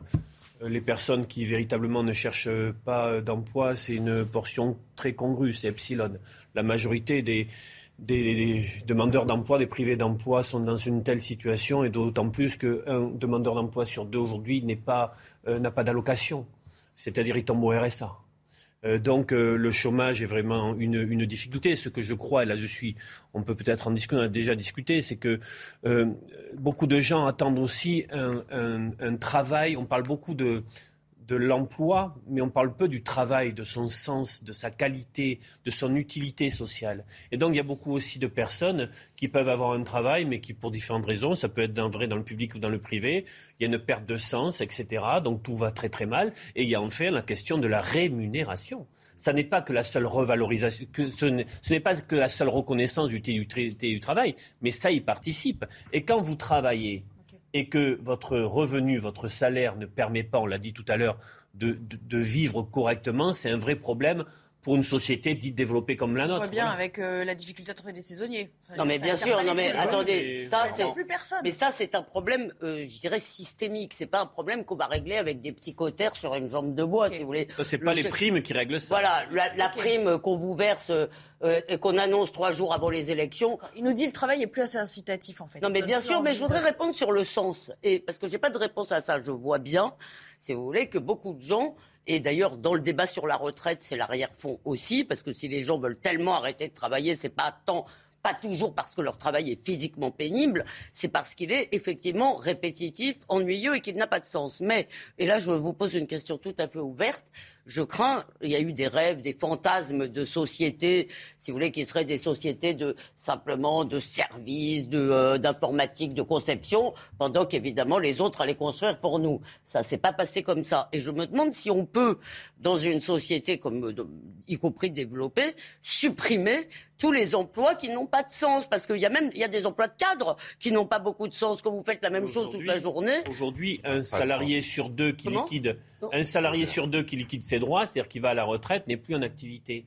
Il est ou au chômage ou euh, en, euh, Et vous me répondez pas en sur le inactivité. sens. Non, attendez, c'est qu'il y a un problème de la vie au travail. Et moi, je serais favorable d'une sécurisation de l'emploi qui puisse alterner des phases d'activité et des phases de formation tout au long de la vie pour permettre justement à un salarié de pouvoir évoluer, de pouvoir faire des retours sur compétences, de pouvoir changer d'emploi, d'avoir une mobilité professionnelle, de pouvoir voilà s'épanouir et, et- et être au meilleur de, de de ce qu'il peut peut donner. répondre sur l'aspect euh, euh, sens de certaines professions aujourd'hui? Oui, parce que euh, moi, si vous voulez, j'appartiens à une profession libérale, donc les aides, on n'en a rigoureusement aucune. Par contre, ce dont je suis convaincu, c'est qu'une des utilités du travail, c'est la dignité qu'il confère aux travailleurs quel que soit son emploi. Et, et que là-dessus, euh, euh, tout dépend euh, en termes d'utilité de la conception personnelle qu'on a de l'emploi qu'on est en train d'occuper. Et c'est ce qui fait qu'il faudrait peut-être distinguer dans les aides que distribue l'État euh, entre celles qui sont nécessaires, par exemple pour euh, euh, sauver la filière agricole, de celles qui sont simplement des outils de communication et non pas de régulation. Ce qui est sûr, c'est qu'on assiste à la fin de la mondialisation heureuse. Mais ce qui est certain aussi, c'est que les agriculteurs qui ont besoin des aides pour maintenir à niveau leurs exploitations euh, n'en tirent aucun orgueil. Euh, D'abord, ils y perdent du temps, ça nécessite des compétences qui ne sont pas celles de leur cœur de métier. Mais en plus, si vous voulez, il y a quelque chose qui leur retire de la dignité quand, par exemple, ils sont indemnisés pour mettre une terre en jachère. Vous voyez Et là, vous voyez des agriculteurs qui sont très tristes de percevoir des aides qui ne correspondent à aucune plus-value de leur art C'est un très très bon exemple, je trouve. Parce que moi aussi, j'ai parlé à des agriculteurs. Alors, ils avaient tous ces paperasses européens. Euh, ils étaient aussi euh, indemnisés parfois euh, pour emmener leurs vaches à l'abattoir pour faire moins de lait. Enfin, des choses qui, pour eux, étaient terribles. Et avec tout ça, si vous voulez, vous avez un certain nombre d'agriculteurs, beaucoup, je crois, euh, euh, qui, qui, alors là, qui sont même pas au niveau de subsistance. Et il faut quand même savoir que agriculteur, t'as pas les congés machin, t'as pas ceci, t'as pas cela, c'est tout le temps. C'est un métier extrêmement dur de ce point de vue-là. on, va, on, va, on va finir. Je ne pensais pas que ça vous inspirait autant, mais c'est c'est bien aussi de. C'est notre Non, mais- société, c'est le mode. Le, le travail, la valeur. le travail, c'est quand même un rapport. le sens de la valeur travail. Le travail, c'est notre rapport aussi, si vous voulez, euh, à l'insertion sociale, à la et et. euh, Sauf qu'on voit aussi de plus en plus de gens qui sont en burn-out, donc euh, le travail Mais- pour eux ça devient Non, mais vraiment. il y a- euh, tannant. Non, mais Il y, a- il y a aussi un problème central dans notre société, c'est l'employabilité, notamment des plus jeunes, qui euh, ne veulent pas se lever le matin, qui dès qu'on leur demande quelque chose, c'est à trop d'efforts, qui ne savent même pas dire bonjour quand ils arrivent euh, dans une entreprise. Enfin, c'est quelque chose Bah, qui n'est Typiquement, les saisonniers, on aurait dû les remplir facilement avec tous les mais, étudiants. mais c'est évident et c'est dû aussi c'est dû aussi c'est dû aussi à un système éducatif qui n'apprend qui n'apprend plus le goût de l'effort et du mérite parce qu'on est dans l'éducation nationale dans une idéologie sur euh, c'est l'égalitarisme c'est le nivellement par le bas. Moi je suis désolé il faut renouer avec euh, l'ascension sociale renouer avec la méritocratie républicaine pour faire que nos enfants veuillent s'en sortir et veuillent travailler. Et ça on n'apprend plus ça avec des profs gauchistes qui leur apprennent l'inverse. Mais vous pensez qu'ils veulent, mais vous pensez qu'ils veulent travailler, les jeunes, ou pas alors? Ben, il y en a qui veulent travailler, il y en a qui, a pas- il a qui pas ont envie en de travailler. Non, non, il y en a qui veulent vraiment travailler, on ne leur, euh, on leur donne pas les moyens de le faire, et il y en a d'autres qui ne veulent rien faire. Ça va encore les Euh, oreilles voilà, euh, Ouais. par exemple, je voudrais quand même rappeler, je crois qu'il y a vraiment deux France. C'est-à-dire qu'il y a aujourd'hui des gens qui sont dans des grandes entreprises, si vous voulez, et les fonctionnaires, hein, mais qui ont effectivement des contrats avantageux, des mutuelles, des colonies de vacances pour leurs enfants. On a vraiment deux systèmes. Ensuite, vous avez la masse de gens. Non, je parle plutôt des grandes entreprises. Ah, d'accord, d'accord. Mais les, les fonctionnaires ont la sécurité, dit-on. Et de l'autre côté, vous avez les gens qui bossent dans les petites entreprises ou en libéral ou dans des entreprises tout seuls. Et ça, c'est un combat de tous les instants. Et juste un dernier mot, parce qu'on nous raconte beaucoup de choses là-dessus, c'est que le Covid a beaucoup changé le rapport des jeunes très diplômés au travail. Maintenant, ils veulent travailler deux jours par semaine, ils veulent bien dans l'entreprise, mais le reste du temps, ils veulent travailler chez Ouais. eux. Je veux dire, et souvent, la première chose qu'ils demandent quand ils arrivent, c'est quels sont mes droits, euh, quels sont mes droits au chômage si jamais je suis licencié? C'est vrai. Allez, hein. c'était la minute, choix- c'était la minute euh, réac euh, du plateau. On finit là-dessus et on va revenir pour euh, euh, la dernière partie. On va évoquer une, polémique, polémique naissante sans doute à gauche. Vous allez la découvrir euh, euh, en même temps que moi. C'est Elisabeth Borne qui, au micro de France Bleu, a suggéré à une femme handicapée qui est privée d'alloc- d'allocation adulte handicapé de retourner travailler. Jean-Luc Mélenchon l'a tout de suite taxé d'être insensible et technocrate brutal. On regardera la nature des tweets et je vous ferai réagir. À tout de suite. De retour avec vous à 13h30, il est temps de retrouver euh, Audrey Berthaud pour, euh, pour le journal, enfin le Flash Info. À tout de suite. Et on l'évoquait tout à l'heure, à Berlin, une voiture a percuté des passants ce matin dans le centre de la ville. Un mort et 12 blessés sont à déplorer pour le moment. Le conducteur, dont on ignore encore les motivations, ne s'est pas arrêté. Il a tenté de prendre la fuite avant d'être maîtrisé par des passants, puis interpellé par des policiers. Début des réquisitoires au procès des attentats du 13 novembre. Pendant trois jours, les trois magistrats du parquet national antiterroriste vont démontrer les responsabilités de chacun des accusés et euh, requérir les peines. Le verdict est attendu le 29 juin. Enfin, vous avez jusqu'à ce soir minuit pour déclarer vos revenus. C'est la dernière ligne droite. La campagne de déclaration de revenus 2022 prend fin pour la zone 3, composée des départements 55 à 95 et ceux d'outre-mer. Munissez-vous donc d'un ordinateur ou d'un smartphone car la date butoir pour les déclarants papier est déjà passée. Merci Audrey, on entame la dernière partie de, de Midi News. Imaginait-elle le tollé politique que ses propos sur l'antenne de France Bleu euh, susciteraient ce matin? Sans doute pas. Euh, je parle évidemment d'Elisabeth Borne qui, euh, lors d'un échange avec une personne euh, handicapée, a eu euh, des mots, semble-t-il, malheureux. En tout cas, ça a choqué une grande partie de la classe politique. On va revenir à la séquence qui a dérangé et on verra tout le chapelet de réactions via Twitter, évidemment. Et après, je vous ferai réagir. C'est parti. Je me permets de vous appeler pour savoir si l'État compte faire quelque chose pour les personnes qui sont handicapées. Je, malheureusement, j'ai eu un très grave accident. Je me retrouve en fauteuil, je ne peux plus travailler. J'ai fait la demande d'AH et dans la mesure où mon époux touche 1810 euros par mois, malgré qu'on ait un loyer de 1000 euros sur Nice, on me dit que j'ai droit à rien parce qu'on déplace les plafonds à tous les deux. Ça fait que je vis, si vous voulez, j'ai rien. Si j'ai pas mon époux aujourd'hui, je serai dans la rue, quoi. Alors moi j'entends j'entends votre émotion Dolores et je pense qu'il faut absolument qu'on puisse vous trouver une solution. D'abord euh, en tant que personne handicapée, vous avez droit à des aides pour votre vie courante pour que vous puissiez continuer à vivre normalement, à vous déplacer, euh, par exemple. Ça, vous le savez, Et Dolores. ça, il y a des aides qui sont pas du tout sous condition de ressources. D'accord. Et puis ensuite, il y a la façon dont on peut vous accompagner pour que vous puissiez peut-être reprendre une activité professionnelle. J'imagine que c'est quelque chose que vous pourriez souhaiter. Et là, il y a des structures dont c'est la responsabilité. Dolores? Oui, je vous écoute. Hmm. J'adore quand Madame le Premier ministre dit de reprendre une vie professionnelle. Vous savez, quand vous arrivez en fauteuil, excusez-moi, mais J'entends votre émotion, Dolores. Je, je pense que, enfin, je pense qu'il ne faut pas considérer que les employeurs doivent fermer la porte à des personnes en fauteuil roulant. Bon, en tout cas, il y a une grosse incompréhension. Est-ce que c'est l'émotion de cette femme qui euh, s'est emparée de la classe politique? Est-ce deux que pro- il y a deux est-ce qu'elle est hors sauce? Est-ce qu'elle est un D'abord, il y a un peu ouais. problème. Il y a un problème euh, sur ce qu'on appelle la déconjugalisation de la location adulte handicapé. C'est-à-dire que c'est vrai que certaines personnes sont liées à la situation de leur conjoint et le fait d'individualiser semble être quand même quelque chose de, de, réalisable et de, et de nécessaire. Et sur le retour au donc, travail Donc ça, c'est un vrai sujet. C'est-à-dire que beaucoup de personnes disent, mais si jamais je me sépare de mon compagnon, mais quelle est ma situation? Première chose. Deuxième chose, on ne connaît pas la situation de la dame.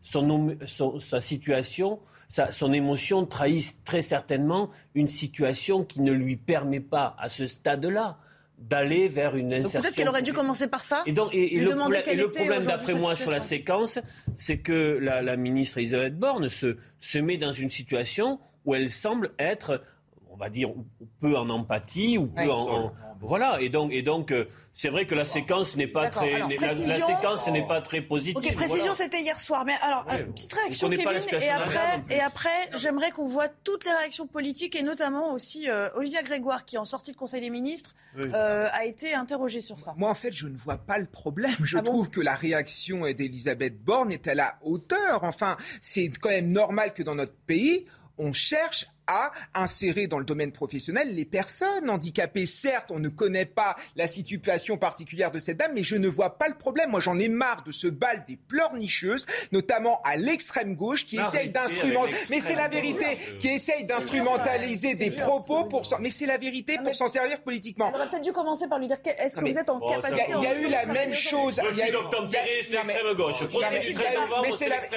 Il y a eu la même chose. Il y a eu le. Il y a eu c'est peut-être que l'extrême gauche pose problème, en effet. La prochaine fois, tu dis c'est d'Artigol. Voilà, c'est d'Artigol. finir sans lui taper dessus, forcément. Allez, non, je disais, il y a eu la même, une même vidéo qui concernait Jean-Michel Blanquer parce qu'il aurait mal répondu à une, une femme dont le mari serait mort du Covid. Alors que je ne vois pas, le, la, enfin, il n'a pas mal répondu du tout. Moi, j'en ai marre, c'est qu'on est toujours dans l'émotion permanente. Moi, je pense que ah, la réponse d'Elisabeth Borne est digne. Point final. ok, j'aimerais qu'on voit les réactions des politiques parce que les vôtres, elles sont intéressantes, mais on va voir les, les leaders politiques euh, du moment qui se sont exprimés tour à tour là-dessus. Car bon, nous sommes censurés, vous avez remarqué. À commencer par Jean-Luc Mélenchon. Regardez le tweet de Jean-Luc Mélenchon qui dit technocrate brutal, Elisabeth Borne humiliée par erreur ou C'est pas l'extrême gauche à Olivier? Un million d'allocataires chômage savent qu'elle leur a fait les poches. Ici, elle humilie une femme en fauteuil. La suite, allez, on prend Marine Le Pen dans le, allez, dans ah, tous les chiffres politiques. Elle aussi réagit. Oh là là, alors là, ah. c'est un peu plus dur à lire.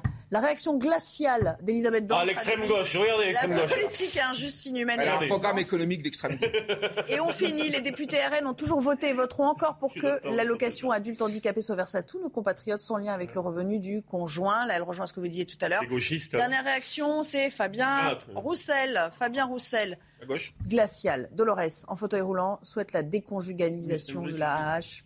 Euh, Elisabeth Borne, insensible, lui répond qu'elle n'a qu'à retrouver du travail. D'abord, elle ne lui a pas dit ça tout à fait, pardon. Oui, il y a peut-être un, petit sujet quand même sur lequel il conviendrait de revenir. C'est cette capacité qu'ont les technos à répondre in abstracto au lieu de s'intéresser à la question posée in concreto.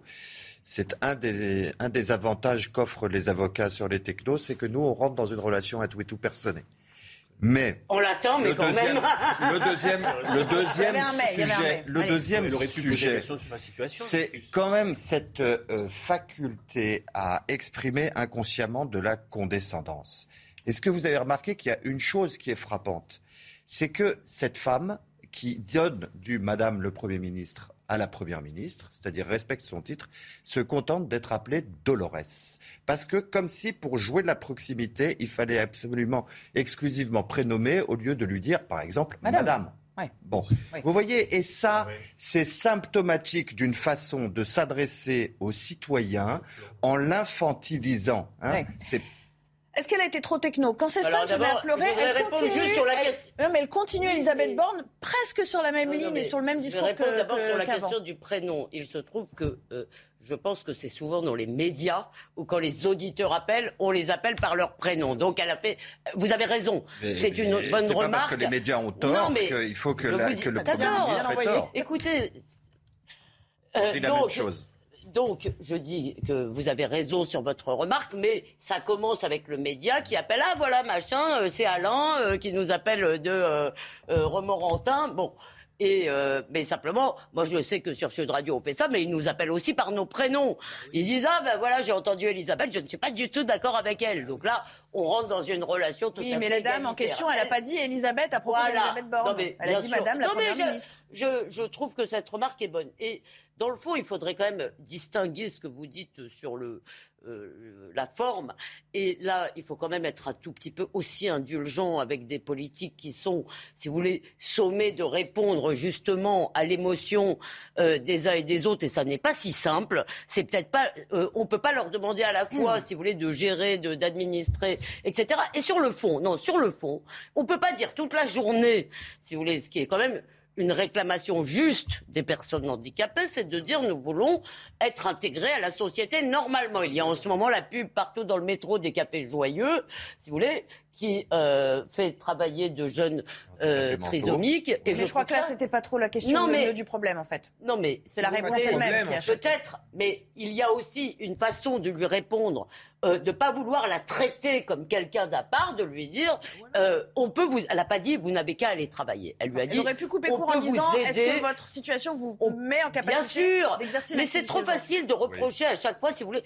C'est peut-être un manque de réflexe. Je ne crois pas que Madame Borne, pour En laquelle cas- j'ai pas, soit quelqu'un d'inhumain pour euh, lui dire voilà. En tout cas, cette affaire, vous en doutez, elle est arrivée, elle a atterri euh, sur la table du Conseil des ministres ce matin, puisque euh, au sortir, euh, lors du traditionnel point presse, euh, Olivia Grégoire a été interrogée sur la question. Je propose d'écouter euh, la réponse de la porte-parole du gouvernement.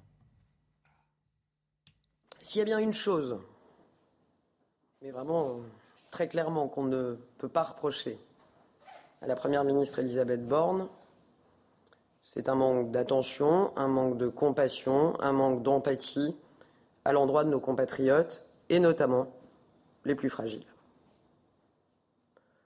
Les oppositions commentent, qu'elles commentent.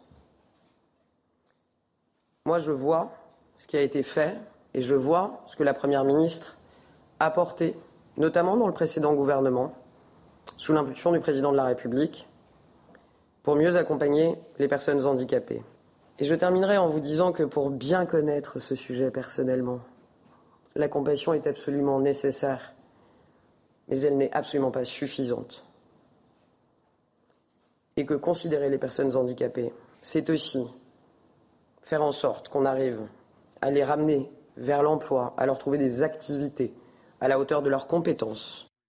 J'aime autant vous dire que le terme compassion, Ah qu'on vient d'entendre, ça a choqué. Ah bah non, mais écoutez- Non, mais- m'expliquez alors pourquoi. moi déjà j'aimerais m'adresser à Emmanuel Macron pour qu'il nous rende Gabriel Attal. Parce que franchement euh, Olivia Grégoire moi je ne peux plus. Enfin je trouve qu'elle est elle est pas dans son rôle c'est vulgaire on n'y comprend rien c'est terrible. Et en plus il y a le deux poids deux mesures. La semaine dernière on était sur ce même plateau. Cette dame nous racontait qu'il n'y avait pas eu de drame au stade de France. Et là elle fait exactement l'inverse en dramatisant la situation en nous parlant d'un manque de compassion et en tapant ouvertement sur Elisabeth Borne. Moi, je ne comprends pas cette politique qui n'est que dans l'émotionnel. Les personnes handicapées n'ont pas besoin de compassion. D'accord. Non, non, Elles ont pas- besoin de respect et d'être traitées comme les autres, même si leur handicap, leur handicap est en effet particulier. Mais ça, ça, me paraît mal, très, ça ça, me paraît très important. mais moi, je voudrais quand même souligner là, le fait politique que la porte-parole du gouvernement se permet de flinguer la première ministre, le premier ministre d'ailleurs, moi je dis pas la première ministre, c'est la fonction, donc de flinguer le premier ministre pour sauver le président. Alors je ne sais pas si c'est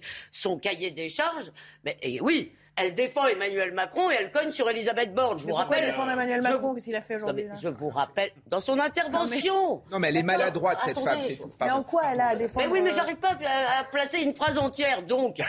non, non, mais c'est vrai, là.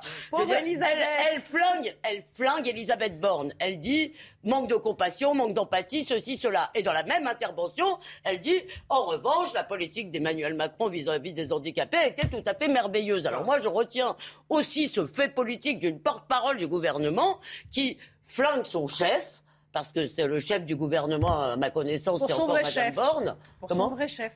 Pour protéger Pour son, son- vrai Oui, chef. mais c'est quand même un peu étrange. La diversion Olivier. est totale parce que le vrai fait politique, c'est qu'elle ne répond pas sur euh, la revendication de l'individualisation euh, de l'allocation adulte Ah oui. handicapé qui est portée par l'ensemble des associations euh, de soutien euh, aux personnes. euh, Peut-être vous devriez réexpliquer. Et donc, Et qui est rappelé par les différents intervenants Pour que politiques. tu puisses être éligible Ouais. à cette allocation, on ne prend pas uniquement ta situation personnelle, mais on, met le, foyer fiscal ou le couple. D'accord, ok. Donc ta situation matrimoniale, disons, fait que tu peux être hors critère en termes de revenus pour avoir toi cette si allocation ton mari travaille avec un bon et salaire. C'est une grande revendication du monde du handicap de dire qu'il faut l'individualisation. Qui semble un peu ce qui semble, ce qui semble quelque chose. C'est injuste en l'état. Et elle ne répond pas. Bien sûr. Allez, on, laisse, on laisse Carbon le ça, s'il vous plaît, qui n'a pas parlé. Bien sûr qu'il y a un caractère inéquitable euh, dans le fait de totalement corréler l'aide qui est euh, due à raison d'une situation individuelle